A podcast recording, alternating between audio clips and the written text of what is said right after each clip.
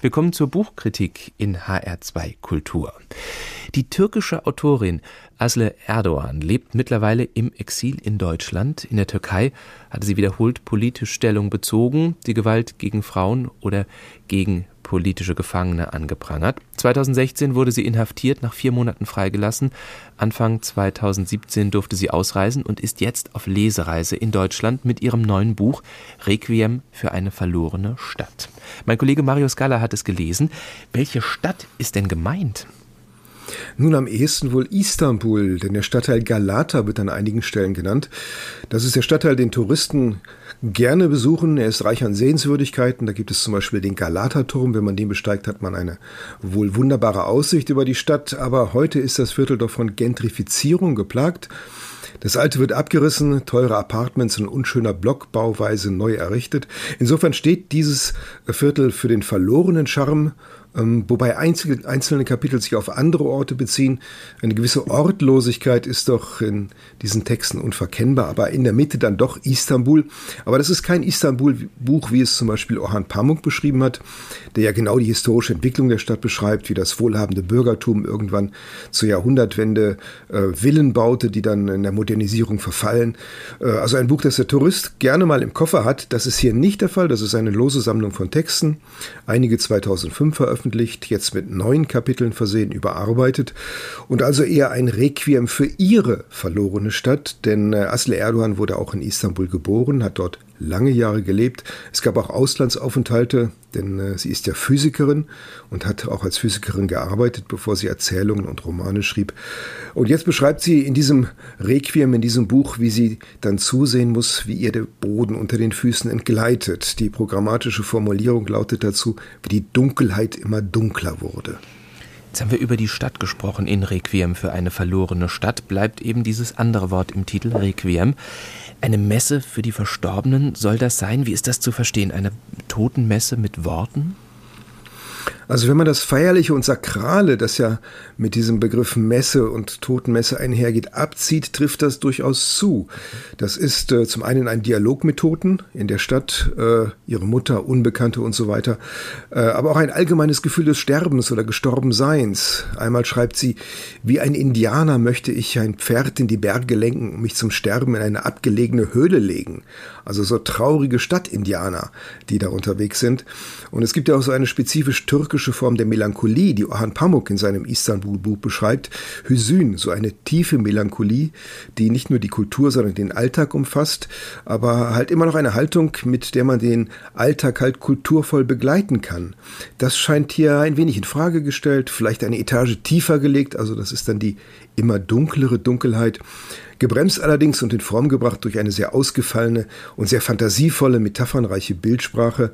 Das beginnt bei ihr selbst, wenn sie sagt, ich trage die Einsamkeit wie einen gut sitzenden Anzug. Das sind schon so Sätze, die bleiben im Kopf oder bezogen auf die Sprache. Alle Wörter erzählen nur noch die Geschichte von der Niederlage des Menschen. Das sind schon Sätze wie in Stein gemeißelt. Das klingt aber auch alles sehr dunkel, sehr düster. Inwieweit ist das denn politisch bedingt, also etwa durch die Herrschaft von Recep Erdogan, äh, das ist ja bereits eine tragische Namensgleichheit. Ne? Sie, Asle Erdogan ist inhaftiert worden. Reflektiert sie das auch in diesem Buch? Nur indirekt in diesem Buch. Sie hat ja auch als Naturwissenschaftlerin etwa in Genf gearbeitet, beim renommierten CERN dort, dem Zentrum für Grundlagenforschung, und da auch schon geklagt über männlichen Datenklau, Konkurrenzgebaren und Aggressivität. Und da gibt es hier ein Kapitel, das heißt Lebenslauf für eine Gefängnismauer. Und darin findet sich dann auch eine mathematische Gleichung, eine Gleichung, der, Folge, der zufolge Entropie zunimmt, also Unordnung und Kälte zunehmen. Insofern äh, ist das eine extrem verletzliche Autorin, die hier schreibt, die die Messerstiche der Zeit registriert, aber gelegentlich immer mal wieder durchscheinen lässt, dass es vielleicht anders ginge, wenn sie zum Beispiel sagt, mein letzter Satz muss vom Leben handeln. Da denkt man ja, so jetzt hat man sie erwischt, jetzt kommt doch noch die Feier des Lebens, trotz alledem, trotz aller Misslichkeiten. Dann geht es weiter und nach einigen Sätzen kommt dann lieber keinen letzten Satz. Ja, kann man keinen letzten Satz schreiben? Sollen die Leser und Leserinnen den schreiben, weil sie darauf beharrt, nur den vorletzten geschrieben zu haben? Jedenfalls hat das Buch keine feste Handlung, keinen roten Faden, außer ihre dann sehr melancholischen Seelenzustände. Das ist ein Selbstgespräch, auch eine Entblößung. Sie lässt schon sehr tief blicken in ihre Seele, wenn sie von all den Wunden und Narben erzählt, die ihr zugefügt wurden. Die Türkei wird ja unter ihrem aktuellen Staatspräsidenten oft als autoritäres und demokratiefeindliches Land beschrieben. Wie viel Türkei haben Sie denn in diesem Buch gefunden? Das ist sehr viel Türkei, aber nie sehr direkt. Das ist eigentlich überall präsent. Das taucht in den Bildern auf, in den Sätzen, wenn es anfangs heißt, in dieser Nacht haben alle Frauen der Stadt geweint dann ja, worüber weinen Frauen in der Türkei gerade? Es gibt viele Gründe, manches wird angedeutet, scheint ein wenig durch. Oder wenn sie durch die nächtliche Stadt geht, das ist schon eine sehr unheimliche Atmosphäre. Man weiß gar nicht, woher diese immer dunklere Dunkelheit kommt, ähm, kann sich einiges vorstellen, einiges vielleicht auch mit dem politischen Geschehen in Zusammenhang bringen. Aber letztlich sind das schon die Bilder, die Metaphern, in denen eine dunkle Schönheit liegt. Also Asle Erdogan legt großen Wert auf ihre Bildsprache. Form ist alles. Da ist ein Sound in diesem Buch. Also wenn mir nichts übrig bleibt, als einen unvollendeten Brief in den leeren Umschlag der Zukunft zu stecken. Das ist dieses Buch so ein wenig auch. Es sind auch ein paar leere Seiten da vielleicht noch drin. Der leere Umschlag der Zukunft enthält ja Leerstellen und in der Türkei wird ja auch bald wieder gewählt werden. Nichts ist für immer. Hin und wieder kommt das vor. Asle Erdogan auf Lesereise, haben wir ja auch schon gesagt, in der Romanfabrik zu Gast in Frankfurt heute Abend um 20 Uhr und das Buch Requiem für eine verlorene Stadt ist bei Penguin erschienen, kostet 22 Euro.